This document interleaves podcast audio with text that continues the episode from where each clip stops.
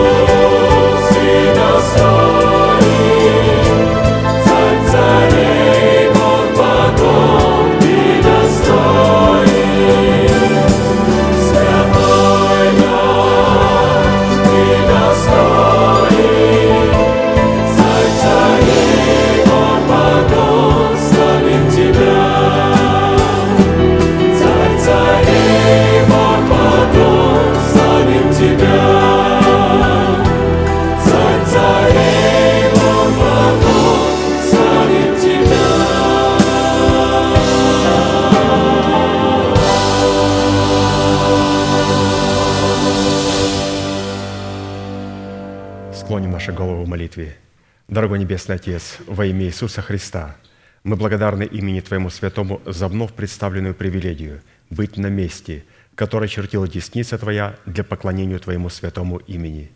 И ныне позволь наследию Твоему во имя крови завета подняться на вершины для нас недосягаемой и сокрушить всякое бремя и запинающий нас грех.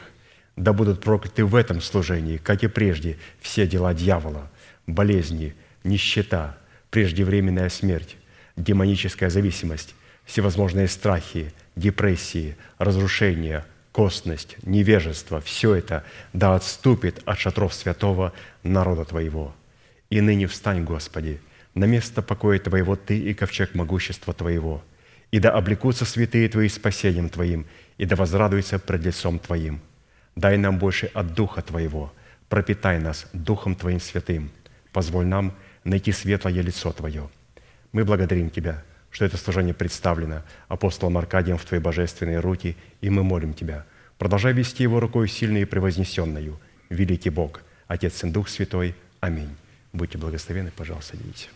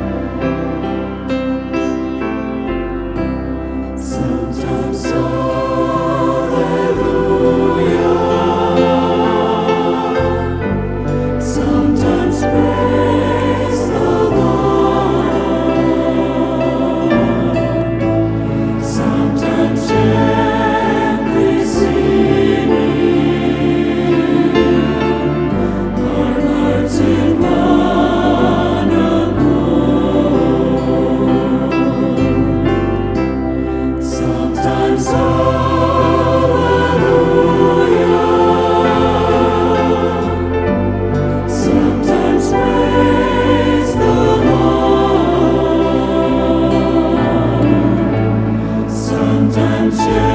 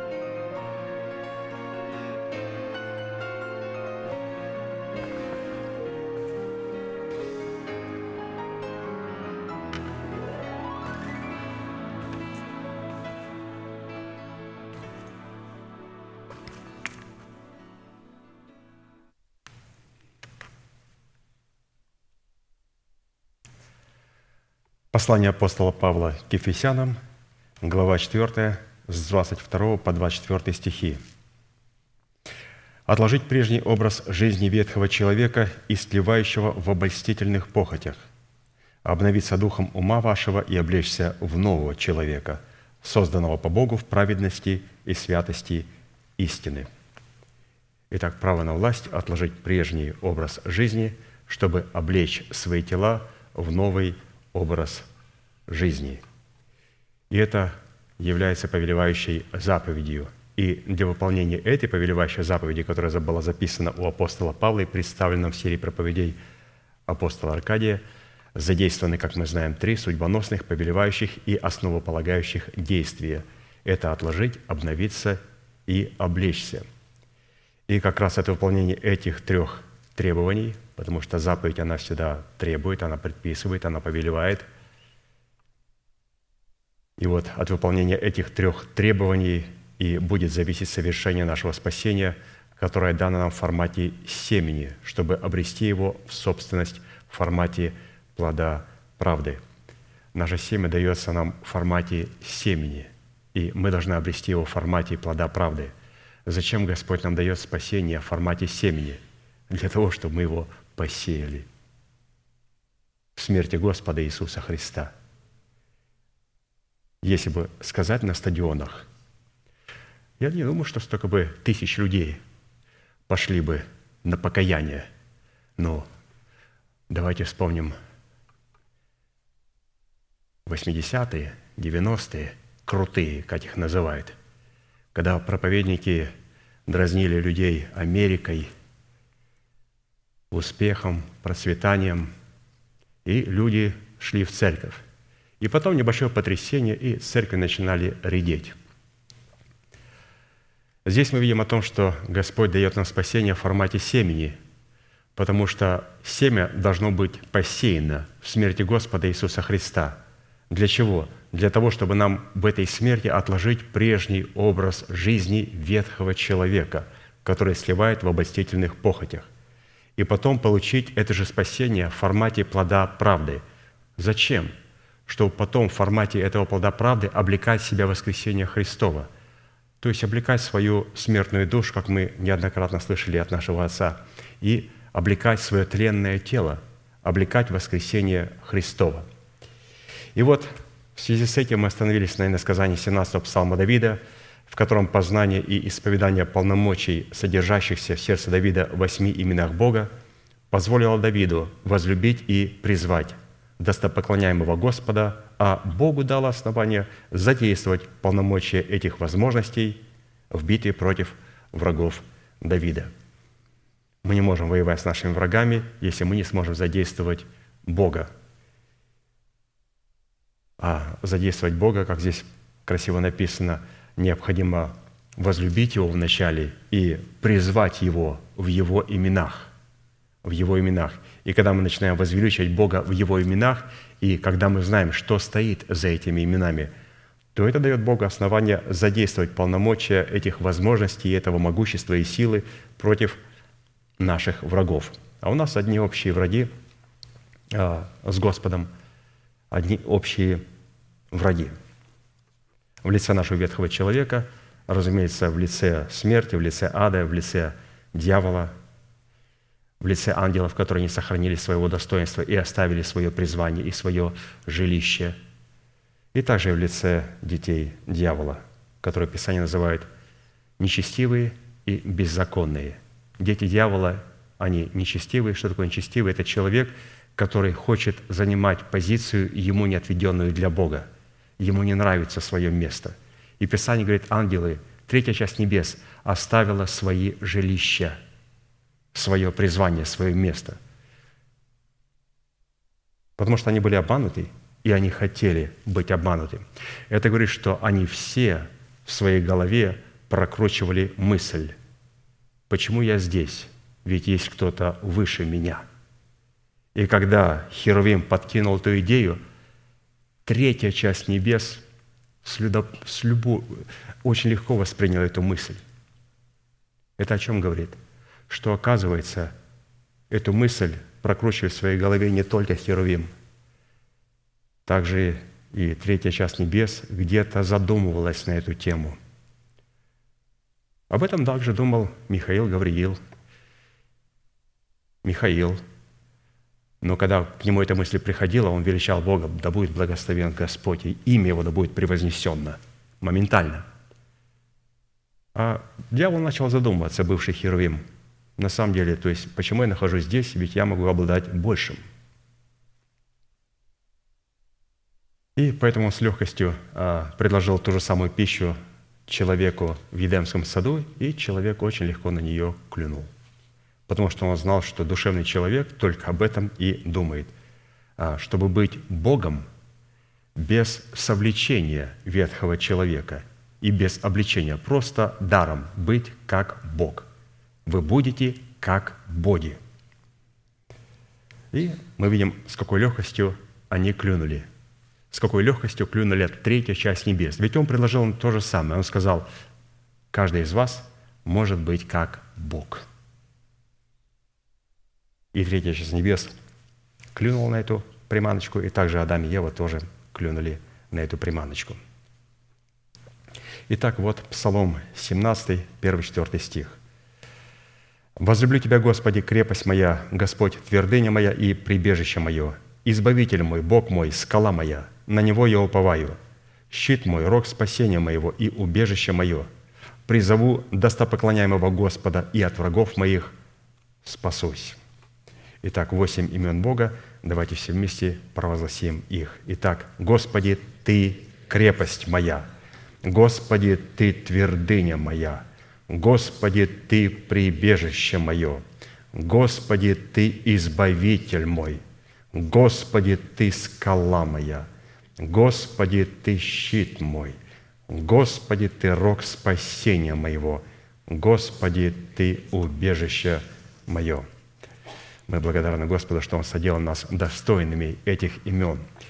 И мы, когда вспоминаем те истины, которые были положены нашим пастырям на золотом столе хлебов предложения в нашем духе, сегодня мы вспоминаем эти истины, обращаем их и будем обращать их в молитву, для того, чтобы все эти полномочия стали нашими – и уже в какой-то мере они являются нашими.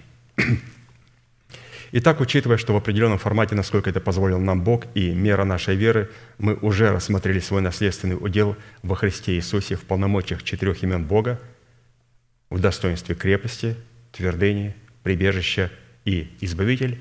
Поэтому сразу обратимся к рассматриванию нашего наследственного удела во Христе Иисусе в имени Бога «Скала».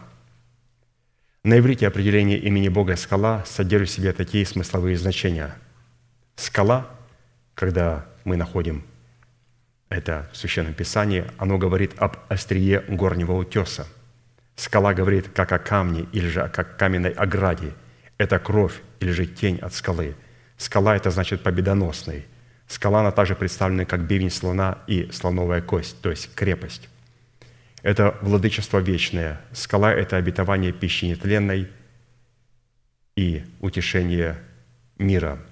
Вот такая вот богатая семантика, которая находится в слове «скала». И, разумеется, когда мы будем проходить все эти определения, мы будем касаться, вспоминать.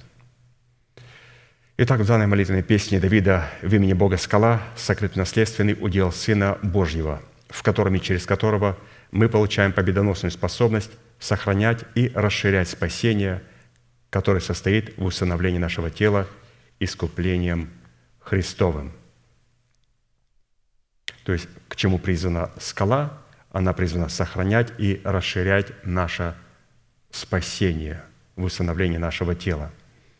И, конечно же, человек, который сработает с Богом скала – это говорит о том, что он уже сработает с именем Бога крепость, с именем Бога твердыня, с именем Бога прибежище и избавитель.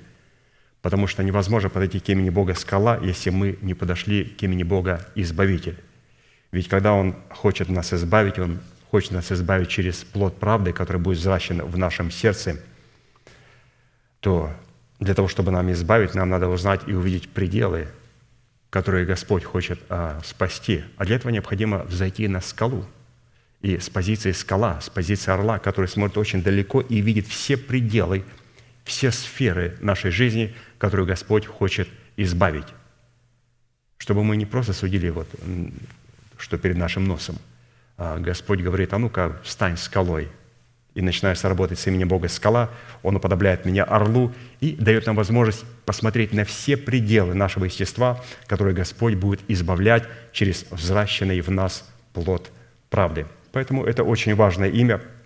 И человек, который сработает с именем Бога скала, это говорит, что, во-первых, этот человек сработает с именем Бога крепость, где он превознес Бога в Его Слове – он соработает с именем Бога твердыня, где он сказал, Господь, я превознес Твое Слово, и теперь позволь вот этой твердыней, вот этими заповедями, вот этими гирями взвешивать себя, чтобы мне очистить себя от всякой скверной плоти и скверны духа. И потом, когда мы очистили себя, третье имя, Господь, прибежище мое, теперь я прибегаю к Нему. Почему? Потому что теперь я очищен от этой скверны, от мертвых дел, и я как раз являюсь той почвой, которая может оплодотворяться семенем Слова Божия, когда можно бросать пшеничное зерно, и оно принесет плод. Мы прибегаем к Богу, и потом Господь взращивает этот плод, и мы открываем имя Бога Избавитель, и как только мы соприкасаемся с именем Бога Избавитель, Господь сразу открывает себя как скала, чтобы с позиции скалы нам показать весь наш удел в Иисусе Христе, который необходимо освободить от нашего врага. И это опять вопрос смерти и жизни, воскресения Христова, когда Господь начинает нас иссекать из скалы и извлекать из рва. И ровно сколько Он нас сможет извлечь из рва, в котором мы находились, ровно столько Он сможет нас и иссечь из скалы. Иссечь, то есть придать нам те же характеристики, которые есть у Бога скала. Он нас не отсекает от скалы, Он нас иссекает из скалы – чтобы мы были похожи на скалу. Он нас уподобляет Богу. Господь, Ты скала моя. Господь говорит, хорошо, посмотри на скалу, из которой ты сечен, и на глубину рва, из которого я буду тебя извлекать. Вот два компонента важных. Поэтому, чтобы Господь мог придать нам параметры скалы, мы познакомимся, разумеется, с глубиной рва. С глубиной рва. Итак, это очень уникальное имя. Господь, Ты скала моя, и в этом имени скала Господь показывает нам свою позицию, свою атмосферу, образ нашего мышления. Мы увидим, что орел строит а, свое гнездо, устраивает свое гнездо именно на скале. Оттуда, с этого гнезда, он начинает смотреть на весь свой удел. И Господь дал ему хорошее зрение. То есть скала очень о многом говорит. Это она говорит о духовном христианине, духовный христианин. Хорошо, Господь, Ты скала моя. И для этой цели, как в изучении нашего удела в предыдущих именах Бога, призванных являться уделом нашего спасения, мы пришли к необходимости рассмотреть ряд таких вопросов.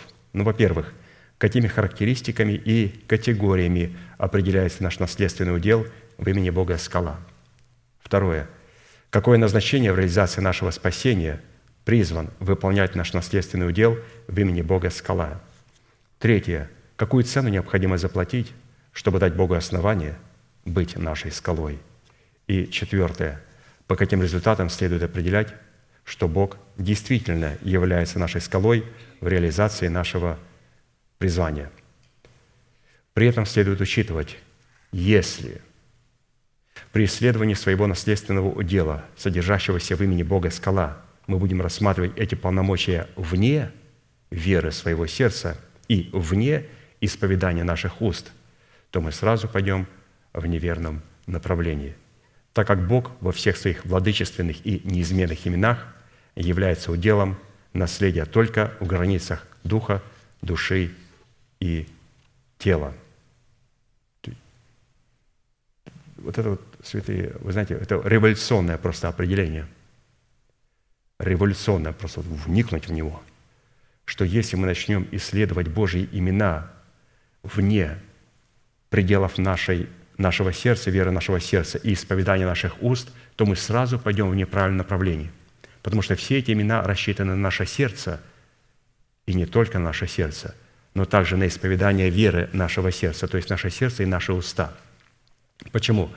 Потому что для того, чтобы Богу спасти наш дух, нашу душу и наше тело, Ему необходимо соделать их своих, своим наследственным уделом, то есть наш дух, душу и тело – и когда Он соделает наш дух, душу и тело наследственным уделом, только потом Он сможет задействовать наш дух, нашу душу и наше тело, наш дух для того, чтобы принимать откровение Божие, ум Христов, нашу душу для того, чтобы обновлять свое мышление и сформировать молитвенные слова и правильно предлагать Богу, и наше тело, чтобы исповедовать Слово Божие. Поэтому Господь не сможет спасти наш дух, душу и тело, если Он или же они не будут являться Его уделом. А сколько сегодня святых, или же сколько в церквах сегодня проповедуют проповедники, что тело является также очень важным уделом – он говорит, просто исповедуй. Он говорит, братья, как, как исповедовать? Ну что, как, как? Вижу, вот написано, Библия. Ну, вижу. Открой. Что открой? Ну, Псалом первый открой. Хорошо, открыл. Что дальше? Выучи наизусть. Выучил. Закрой. Закрыл. Исповедуй. Исповедуй. Ничего не работает. Почему? Потому что это не исповедание. Это рассказывать стишки в церкви. Когда мы учим наизусть, и потом провозглашаем, это просто рассказывать стишки Богу. Для того, чтобы поместить слово в сердце, надо начинать намного раньше. Господи, покажи мне, пожалуйста, добродетельную жену и покажи мне церковь, в которой Ты бы хотел меня учить. И в этой церкви покажи человека, помазанного Богом. И позволь мне услышать истину учения у этого человека – и когда у меня есть вот эта добродетельная жена, есть Сион, есть человек, представляющий отцовство Бога, у которого есть страх Божий и истина Божия, которую может передать, теперь я открываю свое сердце. Вы скажете, подожди, а где голова? До головы еще очень долго. До головы еще очень долго. Слово должно попасть в распоряжение моего сердца. Теперь я открываю свое сердце. И что, Дух Святой, ложит сердце, в мое сердце Слово Божие? Нет, я, оказывается, узнаю, что у меня в сердце очень много гнилых вещей, мертвых дел, религиозных вещей. И теперь он через этого помазанника Божия начинает выметать из моего сердца всякие душевные, религиозные глупости, которые туда положили проповедники, не посланные Богом. И потом, когда сердце очищено, теперь туда Господь ложит через этого человека Слово Божие, при условии, если я смиряю свое сердце, надинаю свою выю, свою шею перед слышанным словом, трепещу и принимаю, и готов немедленно исполнить его. И когда оно поступает в распоряжение моего сердца, что дальше? Оно должно немножко пролежаться на столе. Мы же не сразу все понимаем. Оно пролежится, в субботу положили хлебушек, и он всю неделю лежит. Теперь в эту субботу снимают, семья священников кушает и ложит новый хлеб. Снова ждет недельку. Как хочется сразу получить ответы. Хочется получить ответы сразу, но Господь так не делает – Поэтому потом, когда поступило в распоряжение нашего сердца Слово Божие, потом оно поступает в распоряжение нашей души и только потом в распоряжение нашего тела, то есть наших уст. Таким образом, Господь задействует наш дух, душу и тело в спасение нашего духа, души и тела. Но какой там красивый процесс. Итак, давайте обратимся к первому вопросу, который поставил брат Аркадий и сам же на него и ответил – Первый вопрос звучит следующими словами. Какими характеристиками и категориями определяется наш наследственный удел в имени Бога скала? То есть дать определение его характеристики и категории имени Бога скала. Мы с вами прошли две составляющие. Первое, первое – это удел в имени Бога скала в сердце ученика Христова определяется правдой, владычествующей в страхе Господнем. Правда, которая владычествует в страхе Господнем. Это говорит о том, что человек сработает с именем Бога скала. Господь начинает иссекать его. Не отсекать, а иссек, высекать, иссекать его. То есть придавать ему форму скалы. А иметь форму скалы – это значит а, определение правды, которая владычествует в страхе Господнем. Если наша правда и наша праведность не господствует и не владычествует в границах страха Господня, то мы не сработаем с именем Бога скала. И мы слышали, что границы страха Господня обуславливаются Словом Божьим, исходящим из уст Бога, в достоинстве заповедей Бога, которые являются премудростью Бога и отвечают за правосудие Бога. И правосудие Бога открывает двери к наследию Христову, а в частности к установлению нашего тела искуплением Христовым. Вот таким образом это все и происходит то есть в границах страха Господня, который находится в границах заповедей, и заповеди Господни, они открывают нам, как мы прочитали, наследие к Христу, который выражается в искуплении нашего тела. Второе. Удел в достоинстве имени Бога скала в сердце ученика Христова определяет себя достоинством нашего высокого происхождения, относящего нас к Сиону, который является верхом красоты, власти и силы, в котором является и пребывает Бог.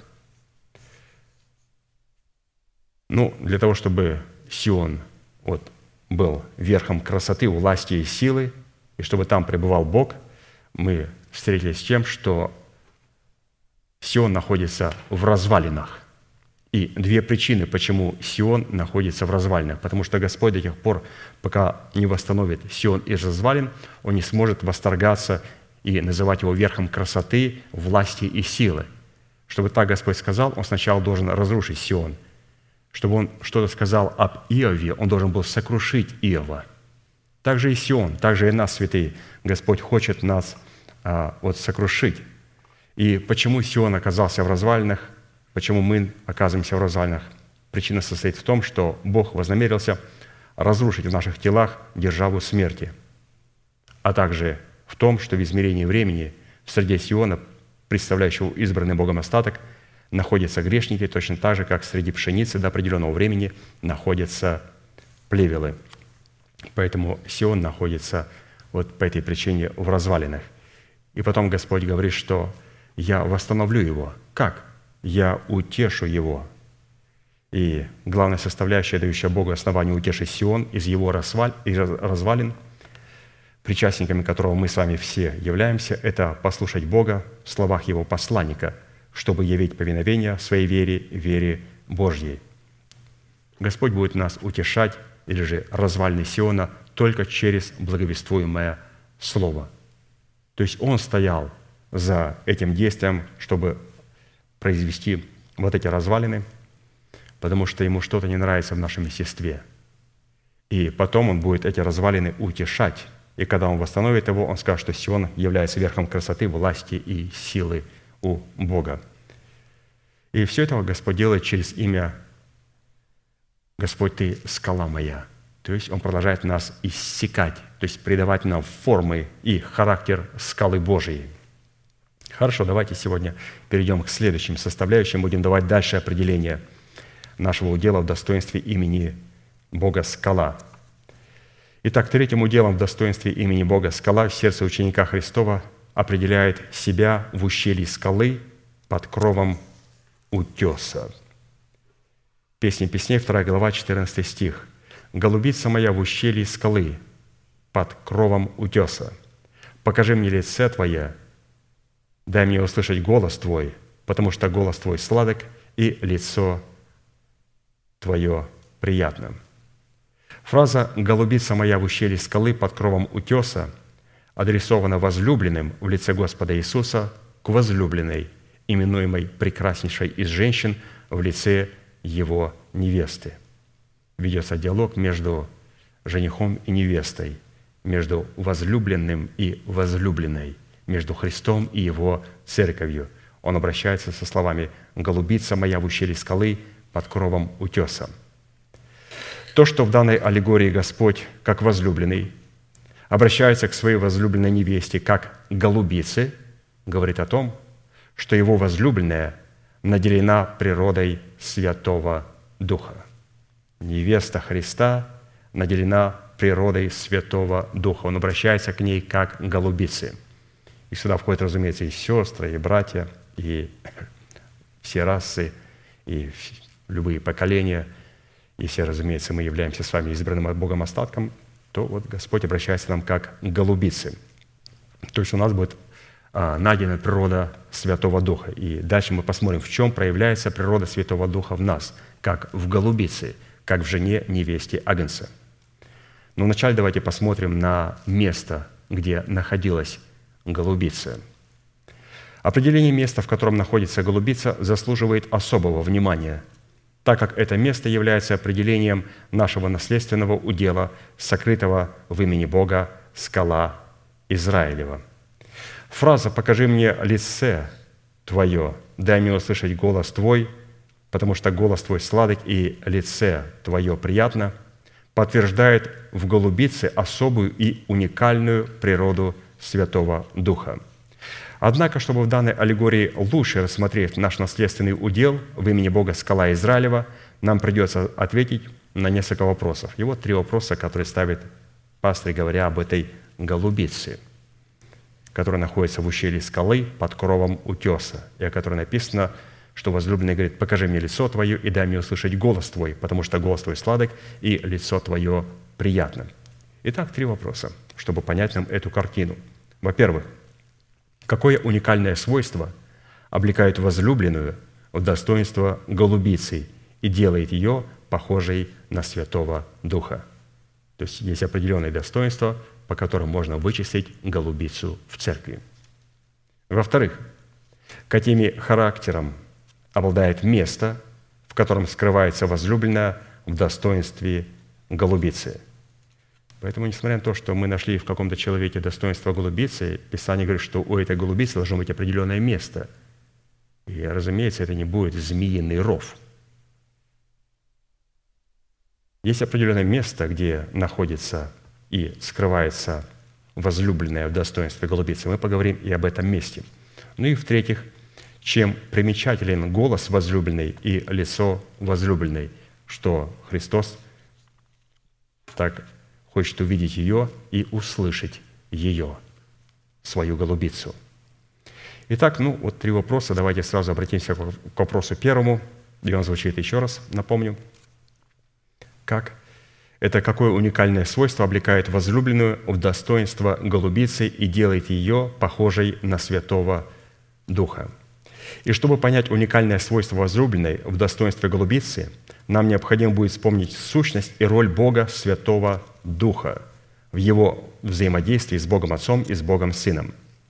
Несмотря на то, что Бог Святой Дух обладает тем же могуществом и той же сокрушительной силой, какой обладает Бог Отец и Бог Сын, и между ними царит абсолютная гармония, полная зависимость и абсолютная любовь, уникальное свойство, присущее только Богу Святому Духу, в отличие от Бога Отца и от Бога Сына, состоит в том, во-первых, в его полном отсутствии способности защищать свои собственные интересы.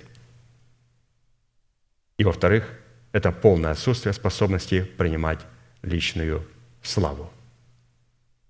То есть Дух Святой определяется по следующим составляющим, что у него нет своих собственных интересов, и у него нет своей собственной славы. Он не защищает свои собственные интересы, только интересы Бога – и не принимает личную славу, а передает славу Отцу и Сыну. Отсюда следует, что возлюбленная в достоинстве голубицы не способна защищать свои собственные интересы и в защите своих интересов полностью полагается на милость возлюбленного.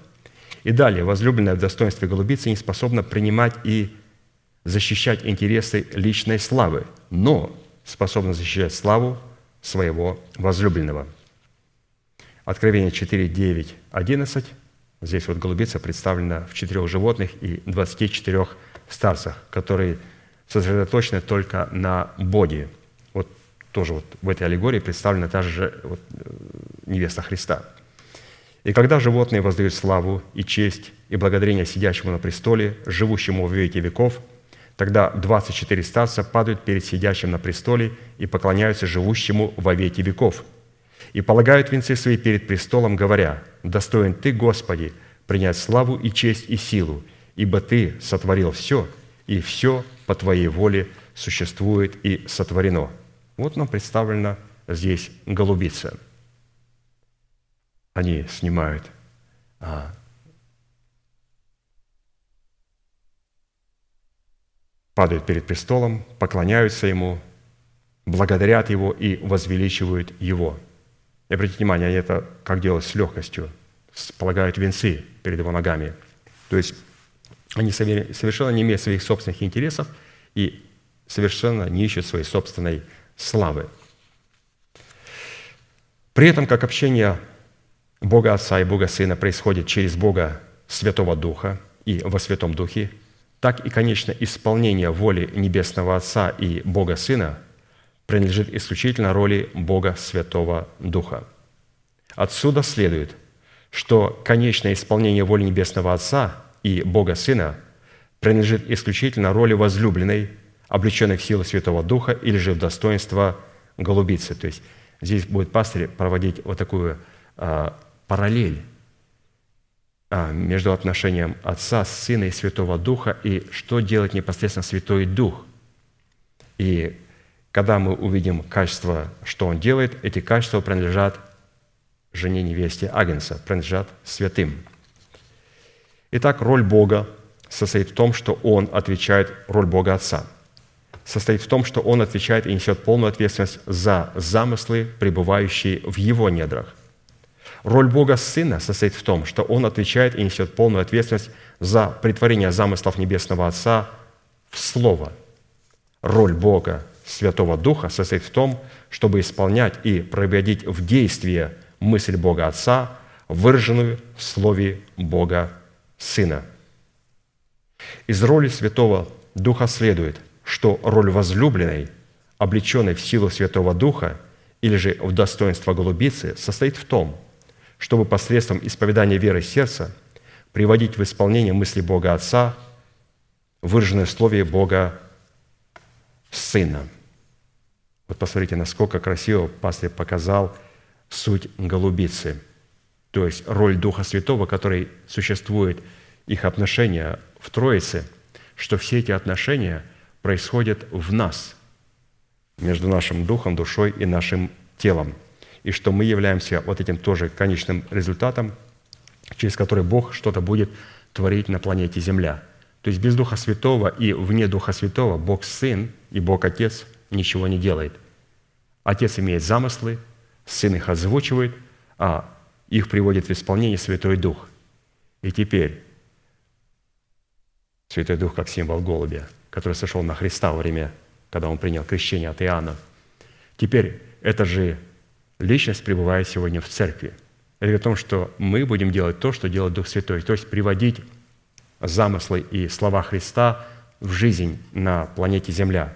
А это происходит, когда мы посредством исповедания веры нашего сердца исповедуем мысли Бога Отца и выражаем их в Слове Бога Сына. То есть, когда мы исповедуем веру нашего сердца – это как раз и является тем, что мы проявляем а, вот характер голубицы, как Дух Святой является конечным воспроизводителем а, мыслей и слов Бога, Отца и Сына, также и Церковь является вот этим конечным инстанцией, которая приводит все в исполнение. Бог на планете Земля ничего не может сделать без человека, а для этого человеку необходимо облечься в полномочия Духа Святого – Другими словами говоря, исповедание веры Божией, пребывающей в нашем сердце, делает наши слова по своей значимости равносильным словам Бога, исходящим из уст Бога. То есть в нас пребывает Троица. И здесь говорится о том, что ну, каким образом слова человека, ваши и мои слова могут быть равносильными по значимости и своей силе словам Бога. Это только при одном условии. Если мы все можем показать а, вот, атмосферу или же характер голубицы. А показать характер голубицы невозможно, если мы не покажем Богу Божьи мысли в нас и Божьи слова в нас. Оказывается, для того, чтобы быть голубицей, необходимо иметь в себе характеристики Бога Отца, Бога Сына и Бога Духа Святого. Бога Отца – это то, что мы имеем ум Христов, то, что мы принимаем мысли нашего Небесного Отца в лице а, человека, который представляет для нас отцовство Бога, и принимаем это Слово и сохраняем эти мысли в своем мышлении – Потом мы начинаем размышлять над этим словом.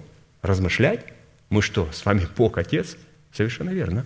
Мы дети нашего Небесного Отца. Поэтому для того, чтобы нам обладать качеством голубицы, нам необходимо, как Бог Отец, как Бог Отец наш, как Отец наш, который живет на небесах, размышлять над замыслами Божьими, вникать в замыслы Божии. И потом, как Сын, Иисус Христос, наш старший брат, отзвучивать и как Дух Святой приводить их в исполнение. То есть в нас должно найти себя Троица – Бог Отец, Бог Сын и Бог Дух Святой. Он говорит, я войду к такому человеку и буду вечерить с ним. Все стою у двери и стучу, если кто услышит голос мой и откроет двери своего сердца. Я и Отец мой, и Дух Святой войдем в него и будем троем вечерить с ним. И вот у такого человека, когда он начнет молиться, то его слова будут равносильны словам Бога. Почему? Потому что в его сердце нашло место как Отец, Сын и так и Дух Святой – Бытие 1, 1, 3. «Вначале сотворил Бог небо и землю, земля же была безвидна и пуста, и тьма над бездною, и Дух Божий носился над водою. И сказал Бог, да будет свет, и стал свет». В данной версии перевода слово «Бог» на иврите переведено во множественном числе, а это означает, что в сотворении неба и земли были вовлечены Бог Отец, Бог Сын и Бог Святой Дух. Практически в данном месте Писания представлен процесс в последовательности сотворения неба и земли. Фраза «Вначале сотворил Бог небо и землю, земля же была безвидна и пуста, и тьма над бездною, и Дух Божий носился над водою» говорит о том, что вначале Бог сотворил воду, которая призвана была стать материалом для сотворения неба и земли. Так и написано 2 Петра, 3 глава, 5 стих. «В начале Словом Божьим небеса и земля составлены из воды и водою».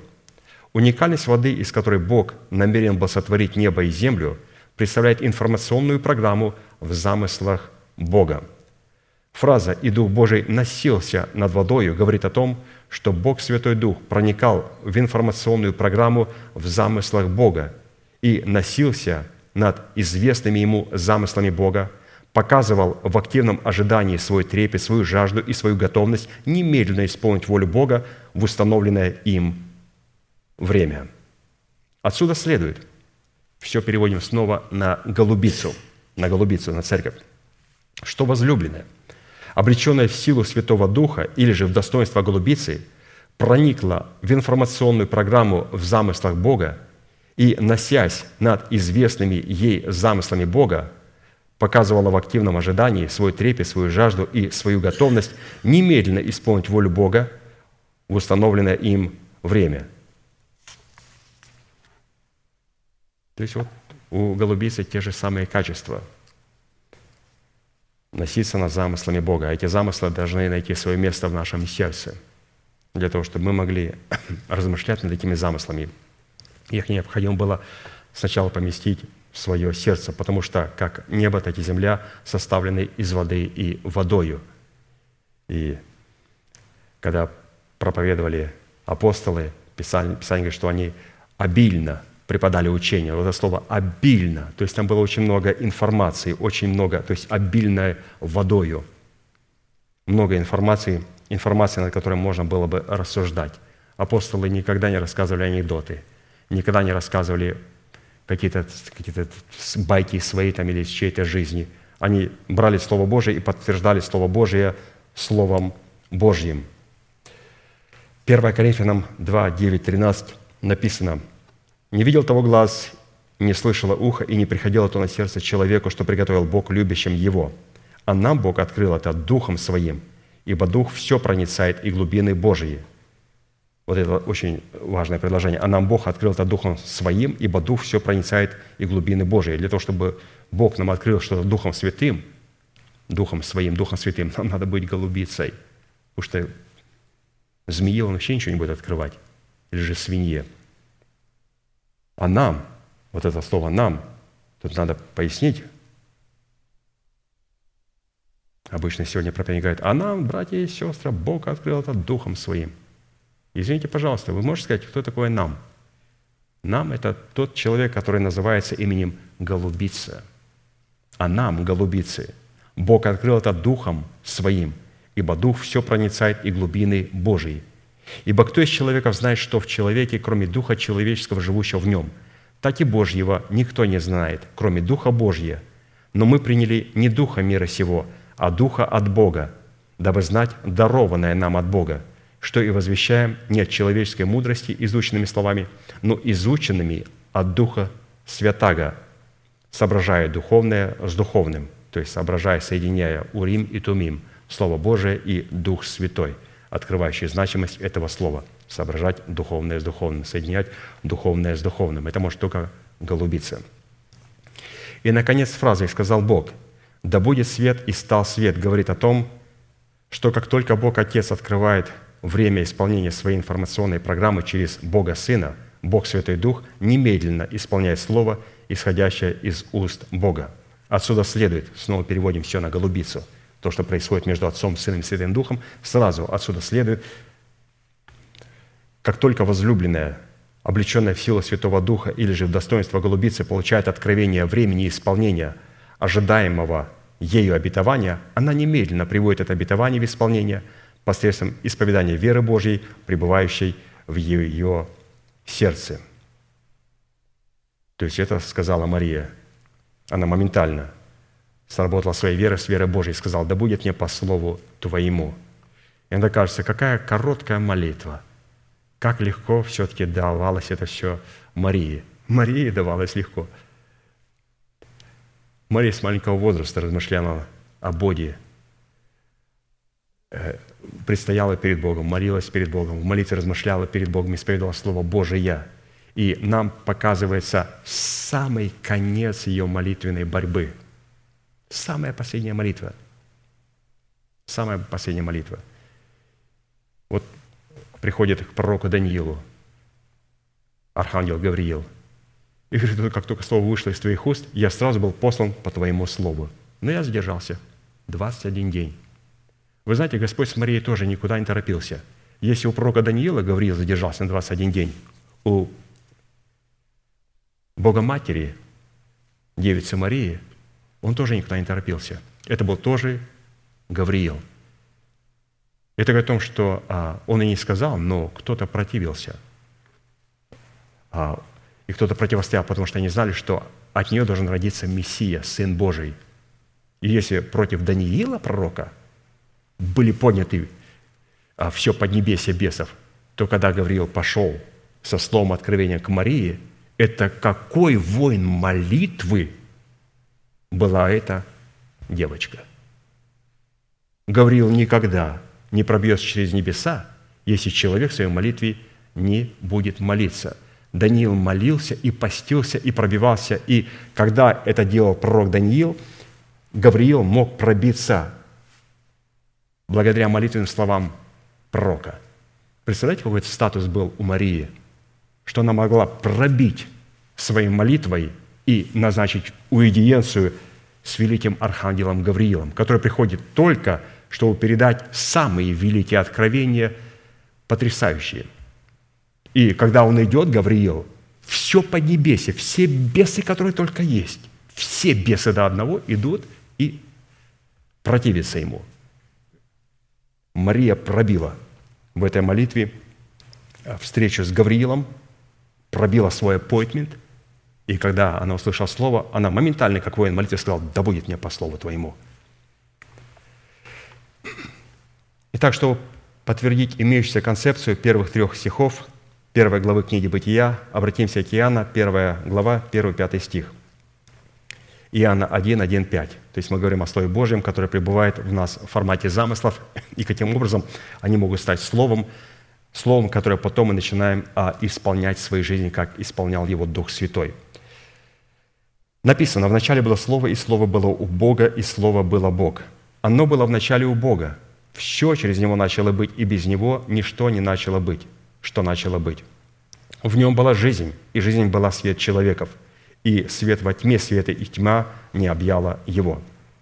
Для большей ясности приведем две смысловые версии, которые помогут нам понять сущность Бога Отца, Бога Сына и Бога Святого Духа, а также исключительную роль каждого из них во взаимодействии друг с другом.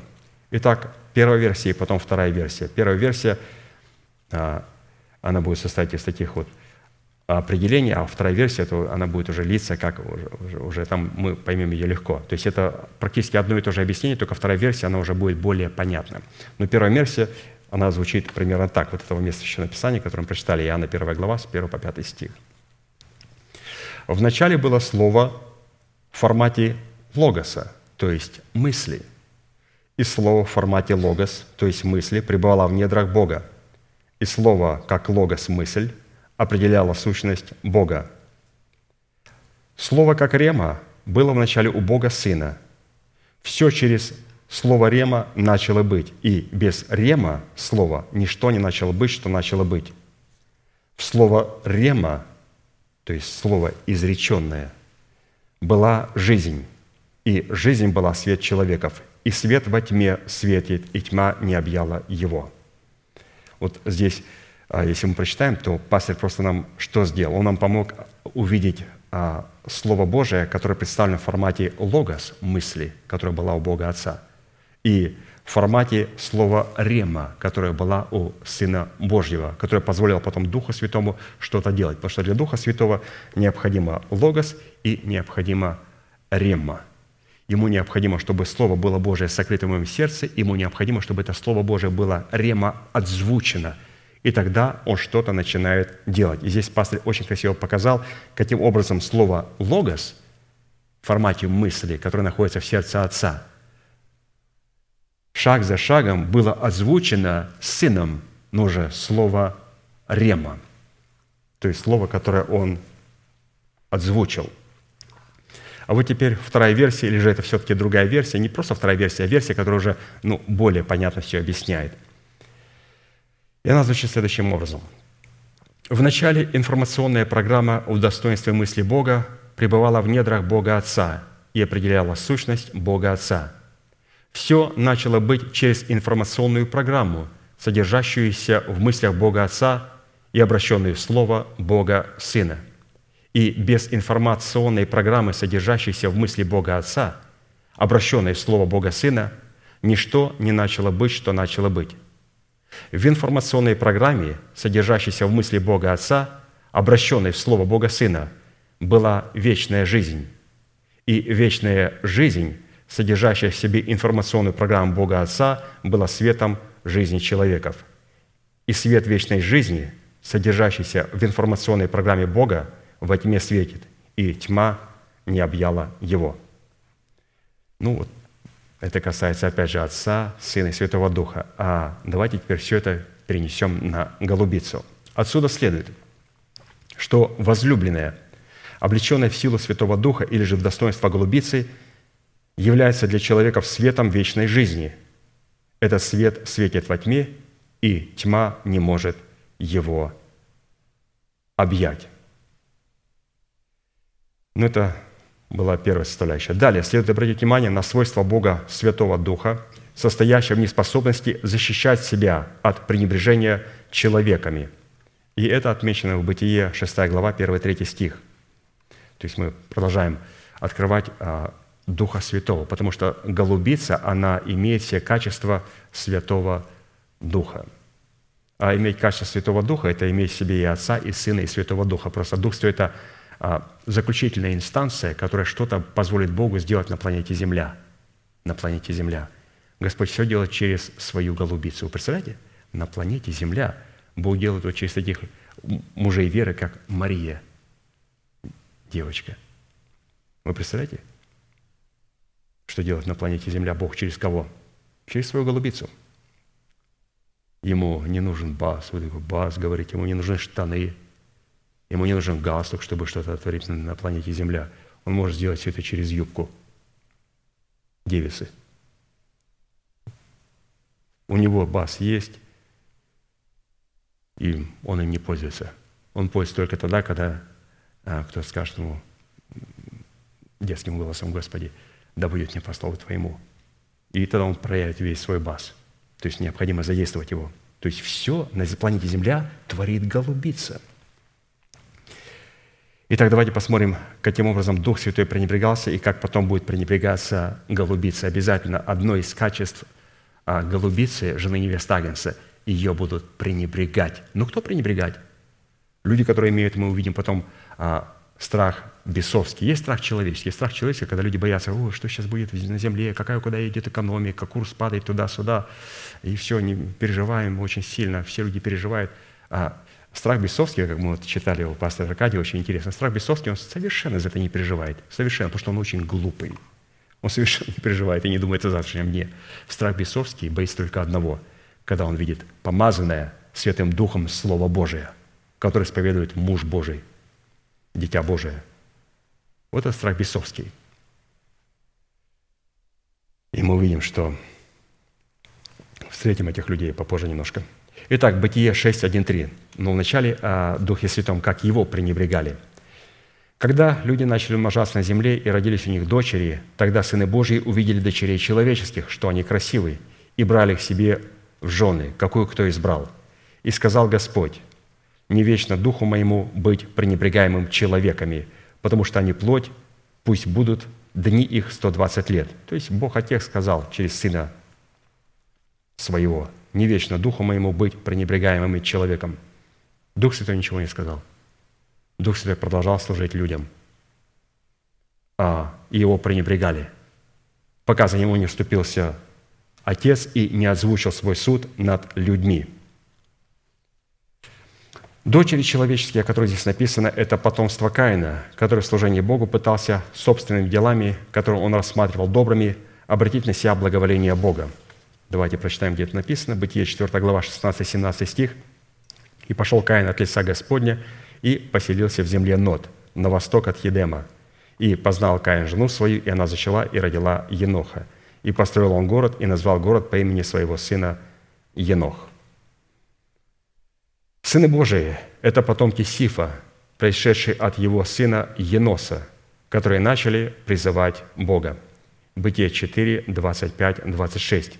«И познал Адам еще жену свою, и она родила сына, и нарекла ему имя Сиф, потому что, говорила она, Бог положил мне другое семя вместо Авеля, которого убил Каин.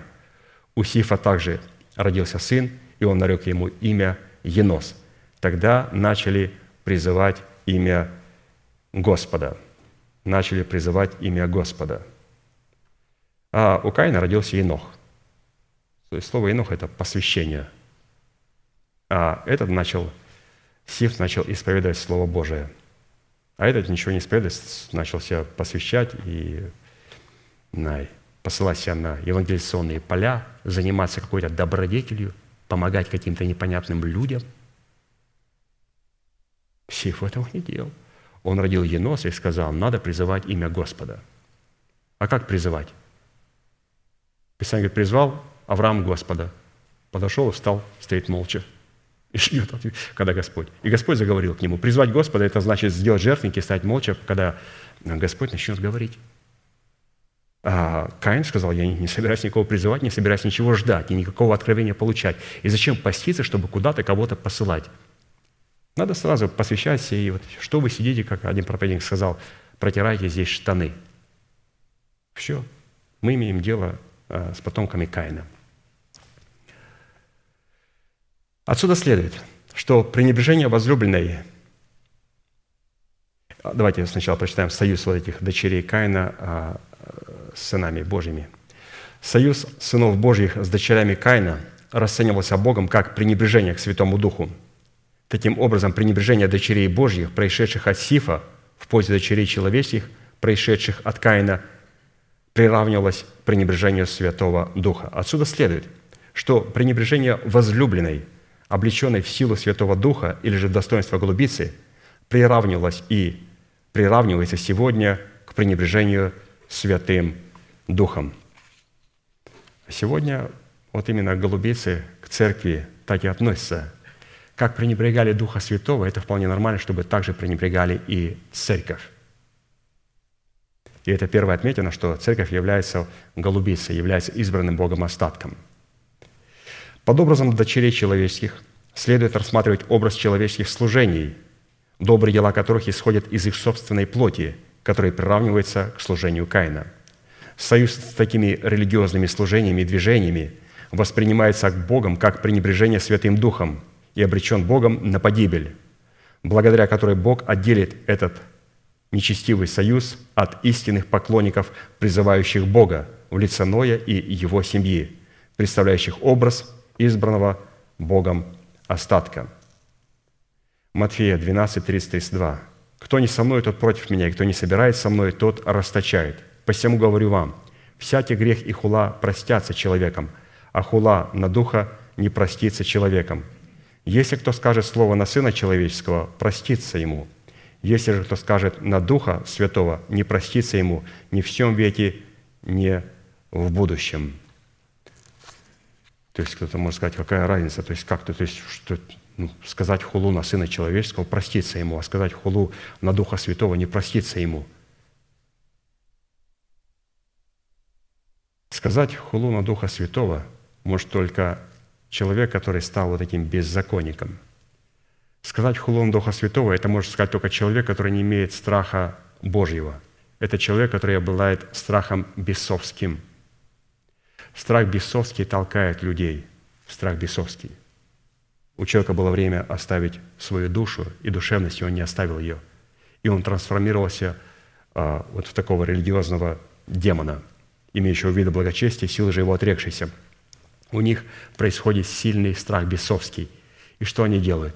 Они знают, что перед ними находится истина. Они знают, что перед ними сила Святого Духа, и это премудрость Божия. Они это знают, но они говорят, это бесовщина. Неверующие люди такого сказать не могут. Когда они видят помазание, они как к магниту тянутся к нему. Они могут сгореть от этого, но они как мотыльки летят к свету. Да, они могут опалиться, они могут сгореть от этой святости – но они как бабочки летят на этот свет. А религиозные люди, они бегут от этого света, они ненавидят этот свет, у них страх бесовский, и они говорят, что это не может быть Господь, они знают, что это может быть Господь, и что это Господь, это премудрость и сила Святого Духа. Но говорят, вот потому что становятся уже такими бесами. Это является хулой на Духа Святого – быть со Христом, следовать за Христом и собирать со Христом – это быть с теми, кто следует за словом посланников Бога. Иоанна 20, 21, 23. Иисус же сказал им вторично, «Мир вам! Как послал меня Отец, так и я посылаю вас». Сказав это, дунул и говорит, «Примите Духа Святаго, кому просите грехи, тому простятся, на ком оставите, на том останутся». А посему представлять удел в имени Бога скала Израилева означает следовать и повиноваться благовествуемому слову человеков, облеченных в полномочия отцовства Бога, представляющих образ голубицы. То есть вот, по крайней мере, вот в этой составляющей, в первом вопросе, где мы должны дать определение а, Духа Святого тем качествам, которые Он имеет, чтобы увидеть эти качества у голубицы, ну и, конечно же, у себя. Продолжаем говорить о голубице. Вопрос второй. Каким характером обладает место, в котором скрывается возлюбленная в достоинстве голубицы. Песни песней 2.14 написано «Голубица моя в ущелье скалы под кровом утеса. Покажи мне лице Твое, дай мне услышать голос Твой, потому что голос Твой сладок и лице Твое приятно». В данной аллегории, чтобы лучше понять свой удел в имени Бога, скала Израилева, следует обратить внимание на этимологию таких слов, как ущелье, скала, кровь, кровь, то есть покров, и утес, потому что они растворены друг в друге, обнаруживают себя друг в друге, дополняют друг друга и определяют истинность друг друга. То есть это вот как раз характер того места, где пребывает голубица. Ну, во-первых, это ущелье. Слово ущелье – это убежище, кровь расселена скалы – то есть она пребывает в смерти Господа Иисуса Христа. То есть ущелье. Ущелье может быть между двумя скалами. Вот это ущелье, и это есть учение о благословении и проклятии. Это представляет для нас завет Божий, который пребывает в смерти Господа Иисуса Христа. Поэтому, когда Господь видит ущелье, эту расселенную скалы, то она представляет для нас смерть Господа. Это там, где, а, скрывая себя, голубица, она скрывая себя в ущелье. Вот через это можно определить, мы ищем параметры. Да, мы можем найти у себя какие-то качества голубицы. Да, меня вот, я страдаю как пастор Аркадий. Подождите, пастор Аркадий страдает за истину. А я скверными словами обозвал моего брата, и потом говорит, какой нехороший человек. Он обозвал брата такими скверными словами. Я говорю, я страдаю в церкви, за меня вот такое говорят – я страдаю, как пастор Аркадий. Пастор Аркадий страдает за истину. А мне по делам, чтобы я исправился. Говорят, давайте не будем путать. Ущелье, в котором находится голубица, она находит себя в смерти Господа Иисуса Христа. Она пребывает в завете, двойное свидетельство.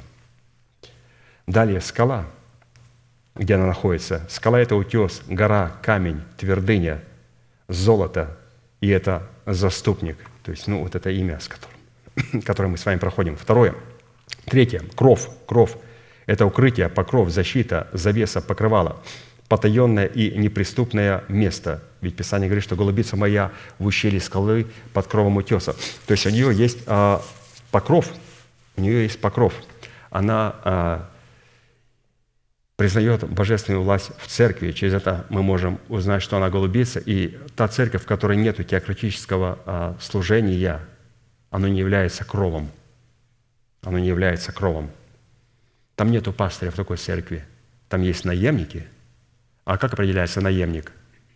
Он бежит. Когда приходит волк, он бежит. Как бежит? Он лебезит перед ним. Он лебезит перед ним. Брат, не хотите вы сказать, что у вас на сердце лежит? Пастор нас никогда не лебезит ни перед каким волком. Когда приходит какой-то волк, а, ни одного волка он не поставит, чтобы он тут нам рассказывал свои свидетельства, что он там, Господь через него творит. Никогда. Здесь теократическое служение, и мы находимся под покровом Божьим, и мы признаем этот божественный порядок. То есть там, где есть кровь, там есть пастырь, а там, где нет того, того крова, там есть наемники, которых выбирают путем голосования. Либо он сам себя посылает на какое-то служение. То есть это служение не является кровом. И следующая составляющая, помимо ущелья, скалы и крова, Писание говорит «утес».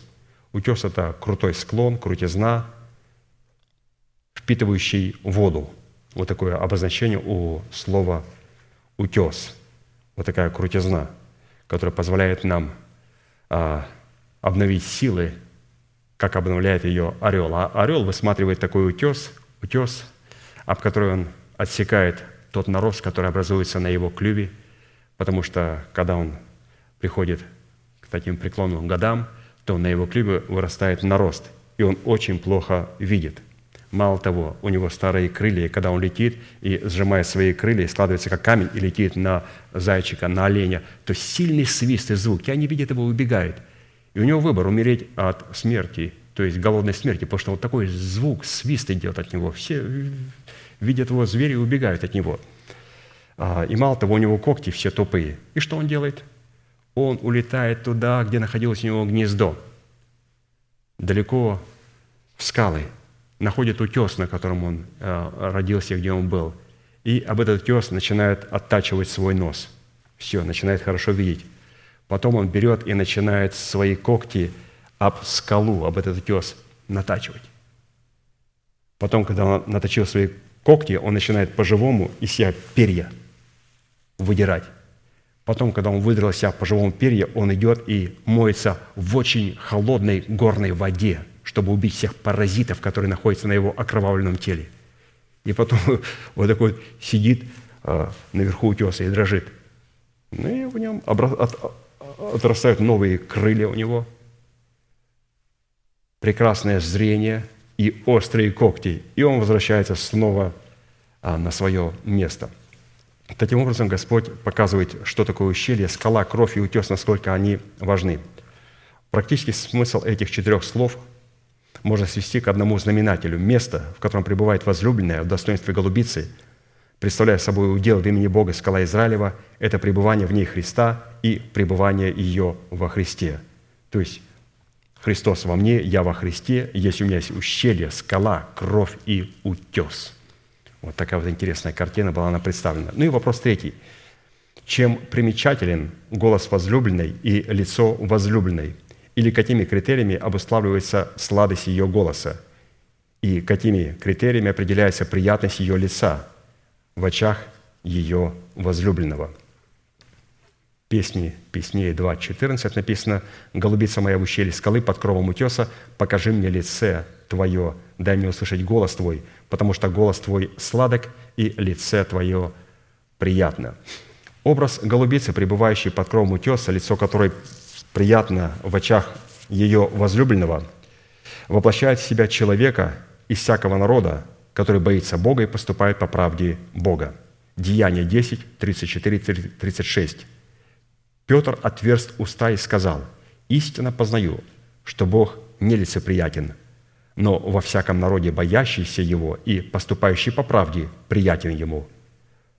Он послал сыном Израилевым Слово, благовествую мир через Иисуса Христа. Все есть Господь всех». Еще раз хочу подчеркнуть это место Написания. «Но во всяком народе, боящийся Его и поступающий по правде, приятен Ему». Голубица, она присутствует во всех народах. во всех народах.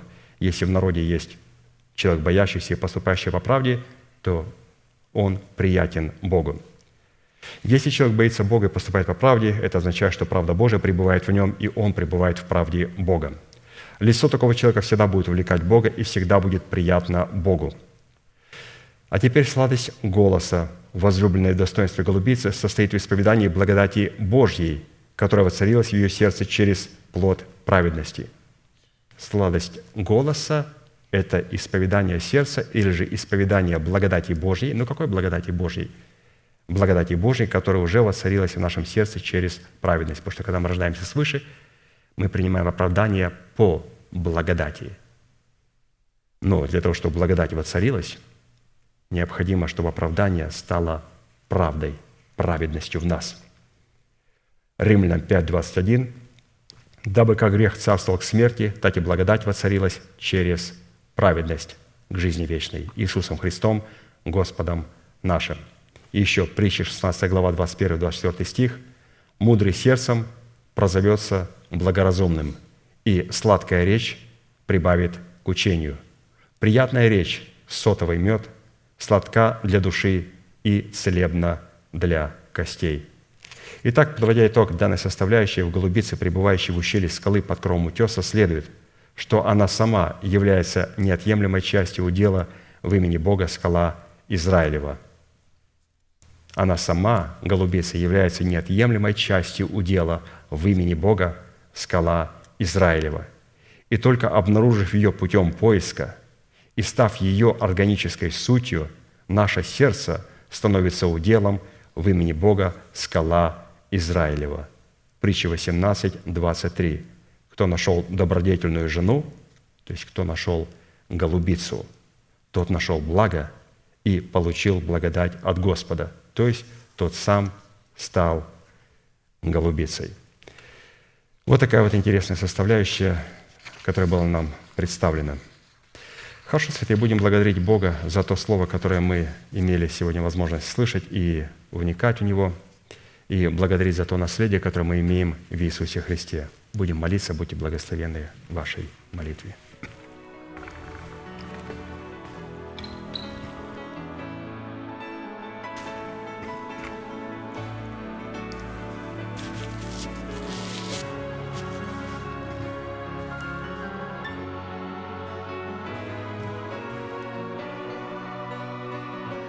Дорогой Небесный Отец, во имя Сына Твоего Иисуса Христа, мы благодарим Тебя за великую привилегию пребывать на месте, на котором пребывает страх Божий, на месте, на котором Ты, Господь, нас учишь, на месте, на котором Ты, Господь, нас вразумляешь, на месте, Господь, на котором Ты поднимаешь нас на высоты для нас недосягаемые – мы благодарим Тебя, Господь, за эту великую милость предстоять перед Твоим святым лицом. Благодарим Тебя, что Ты позволил нам найти эту добродетельную жену в лице нашей поместной церкви. Мы благодарим Тебя, Господь, что на этом месте пребывает порядок Божий, что это место является тем покровом, в котором можем скрываться и получать благодать и получать милость. И мы, Господь, признали Твой божественный порядок. Мы хотим, Господь, соработать с Твоим именем скала Израилева. А для этого, Господь, мы признаем Тебя в лице тех человеков, которых Ты дал нам и послал в нашу жизнь. Мы благодарим Тебя, Господь, за нашего пастыря, брата Аркадия. Мы благодарим Тебя, Господь, что сей святой муж несет служение апостола, несет служение пастыря. Ты избавил нас, Господь, от тех служений, которые сегодня представляют дочери Каина. Ты избавил нас, Господь, от наемников, которые при виде опасности убегают. Но Ты, Господь, дал нам святых, которые не боятся лицо волка, медведя и льва, и которые становятся на защиту Твоего наследия. потому что на этом месте пребывает Твой страх Божий. И мы, Господь, приняли сегодня этот страх Божий в свою жизнь. Мы благодарим Тебя, Господь, что мы сегодня имеем возможность превознести Тебя в Твоем Слове. Ты позволил нам сегодня взять Твои заповеди, Твои уставы и Твои постановления, чтобы Твоим Словом очистить себя от всякой скверны, для того, чтобы мы стали доброю землею, готовы принять Твое доброе семя. И мы благодарим Тебя, Господь, что мы сегодня прибегаем к Тебе для того, чтобы слышать Твое Слово и принимать, Господь, семя жизни. Для того, чтобы Ты мог избавить нас через тот плод, который Ты взрастишь в нас, в лице Мафусала, прогоняющего смерть. Ты не сможешь, Господь, этого сделать без нас – а для того, чтобы, Господь, что-то сделать вместе с нами, Ты хочешь сегодня нас уподобить своей голубице. И мы благодарим Тебя, Господь, за то откровение, Слово Божие, которое Ты поместил в сердце нашего пастыря, брата Аркадия, и которое нам передал, и доступно объяснил полномочия Святого Духа, которые пребывают в нас, и что Дух Святой не сможет нас проявить до тех пор, пока мы не увидим полномочия Отца и Сына в своем естестве. Поэтому, Господь, мы благодарим Тебя за то Слово, благовествуемое Слово, перед которым мы преклонились и которое мы приняли в свое сердце, за Твои божественные мысли, за то учение, Господь, которое Ты передал, и которое мы приняли в свое сердце, над Твоими великими замыслами – которые сегодня лежат на золотом столе хлебов предложения, которые Ты положил через человека, насаждающего. И позволь нам, Господь, сегодня это слово довести в распоряжение нашей души, нашего понимания, нашего мышления. А это происходит только тогда, Господь, когда то слово, которое лежит в нашем сердце, оно побудет там достаточно много времени, потому что первый, кто вкушает – с нашего золотого стола хлебов предложения, с нашего духа, это Господь Ты.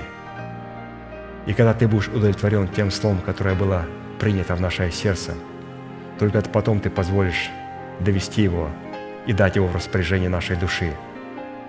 Потому что Ты Бог, и мы все делаем для Тебя, и все делаем Тобою, и все делаем ради Тебя. Поэтому, Господь, благодарим, что то слово, которое мы приняли в наше сердце – оно будет находиться в нашем сердце ровно сколько, сколько Ты благоволишь, чтобы там оно находилось. И мы, Господь, не хотим опережать время, мы хотим, Господь, сработать с Твоим временем.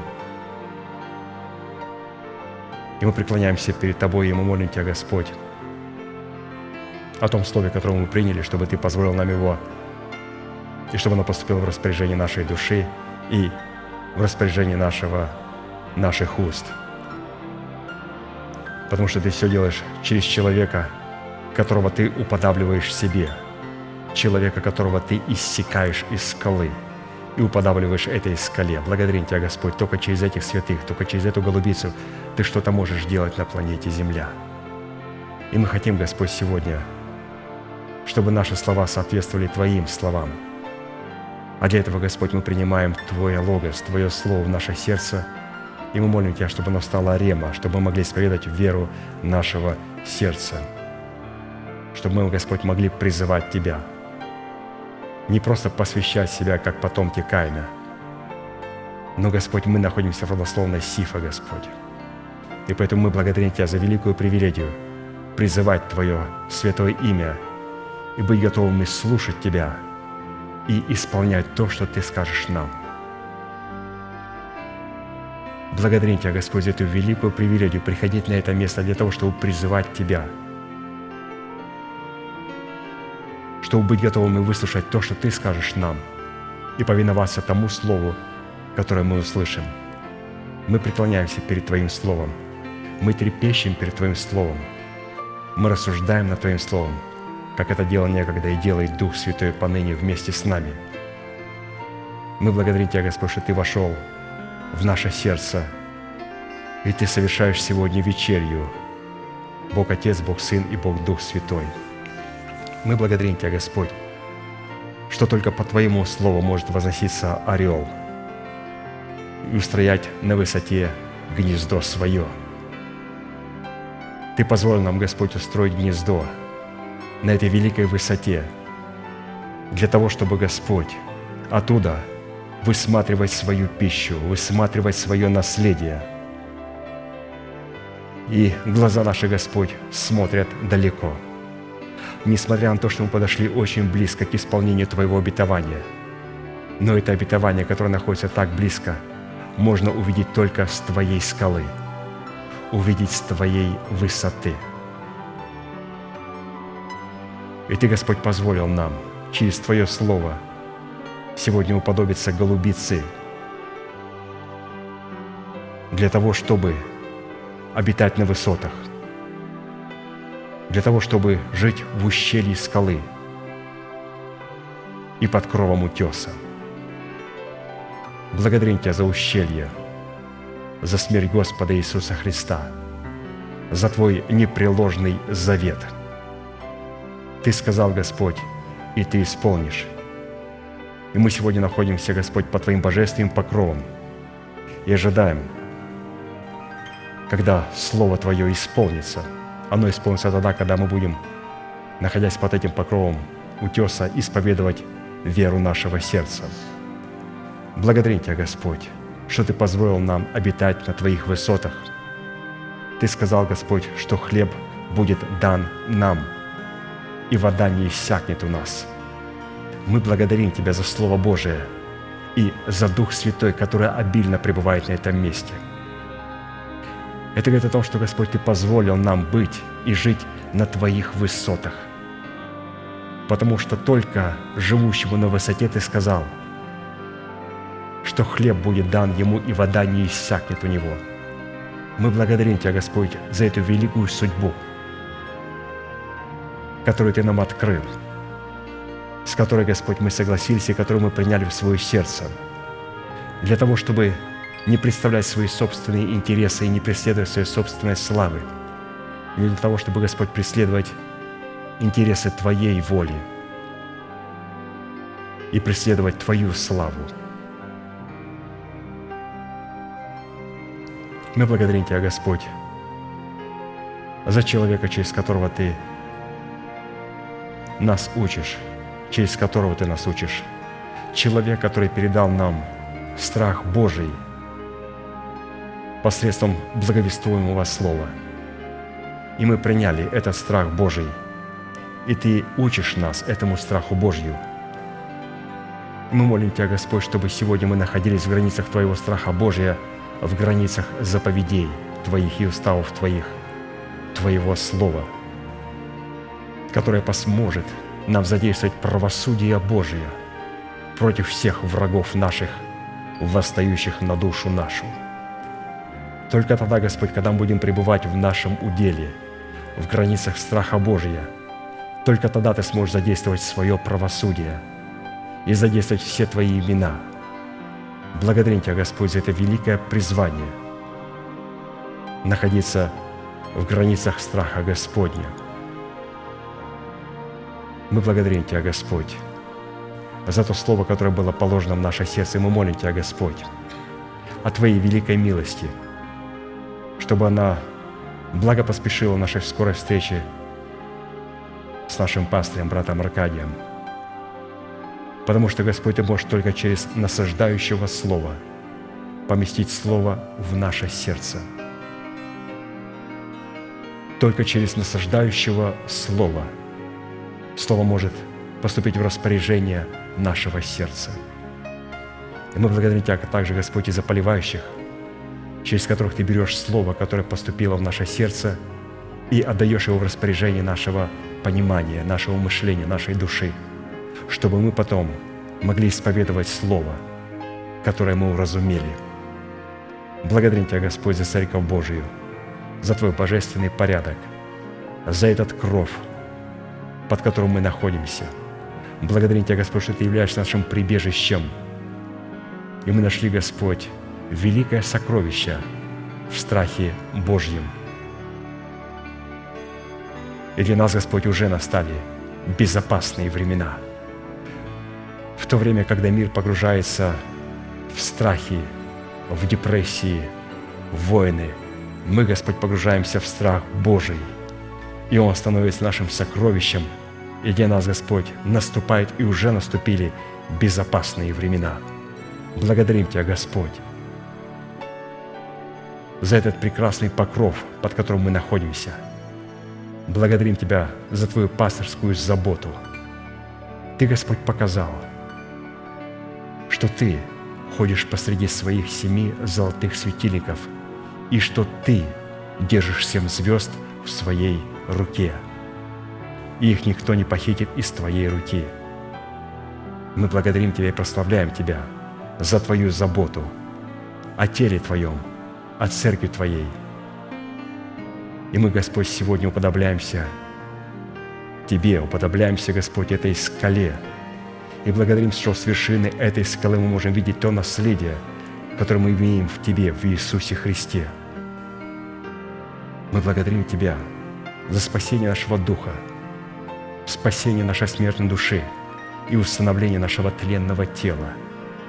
И мы увидели, Господь, это наследие тогда, когда Ты позволил нам и открыл нам свое имя – скала Израилева – мы благодарим Тебя, Господь, за эти великие вершины, за эти великие обетования, которые Ты приготовил для Церкви Твоей.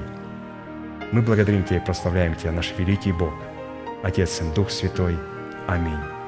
Отче наш, сущий на небесах, да святится имя Твое, да придет царствие Твое, да будет воля Твоя и на земле, как и на небе. Хлеб наш насущный подавай нам на каждый день, и прости нам долги наши, как и мы прощаем должникам нашим. И не веди нас в искушение, но избавь нас от лукавого, ибо Твое царство и сила и слава во веки. Аминь.